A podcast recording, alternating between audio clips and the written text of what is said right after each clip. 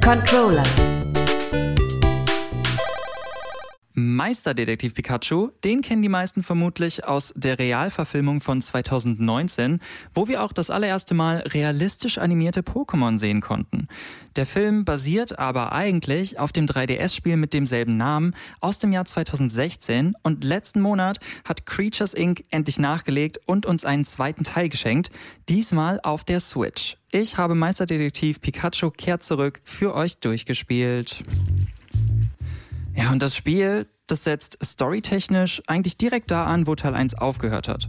Wir spielen wieder als der junge Detektiv Tim, der nicht weiß, wo sein Vater steckt und mit dem sprechenden Pikachu an seiner Seite Fälle in Rhyme City löst. Das Ganze spielt ein paar Monate nach den Vorfällen aus Teil 1 und auch wer den ersten Teil noch nicht gespielt hat, kommt ziemlich gut in die Story rein. Alles wird nochmal zusammengefasst und die wichtigsten Charaktere werden alle nochmal vorgestellt.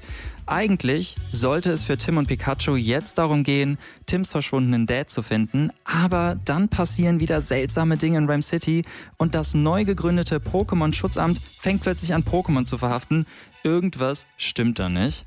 Am Gameplay hat sich hier im zweiten Teil aber wenig getan. Wir laufen als Tim durch die verschiedenen Settings, sprechen mit Menschen und Pokémon, um Hinweise zu sammeln und ziehen dann irgendwann Schlussfolgerungen.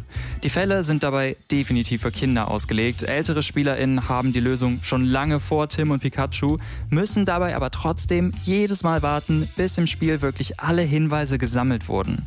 Neu sind dafür die verschiedenen Fähigkeiten, die wir uns von anderen Pokémon leihen können wenn Pikachu mit Fukano zum Beispiel einer Geruchsspur folgt oder dank Luxtra durch Wände schauen kann. Die Grafik ist leider absolut nicht mehr zeitgemäß. Vor allem die menschlichen Figuren sehen einfach nicht gut aus und auch der Soundtrack konnte mich nicht überzeugen. Da sind wir von Pokémon nicht deutlich Besseres gewöhnt.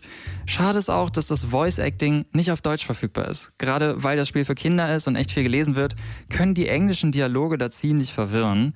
Insgesamt ist Meisterdetektiv Pikachu auch ein ziemlich kurzes Spiel, das wenig Abwechslung bietet. Ältere SpielerInnen werden hier keine Herausforderungen finden.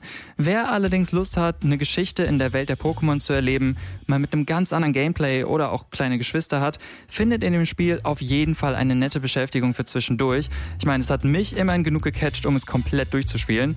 Und eine weitere Verfilmung würde sich bei der Story auf jeden Fall wieder anbieten, auch weil am Ende des Spiels so ziemlich alle offenen Fragen aus Teil 1 endlich geklärt werden. www.kölncampus.com www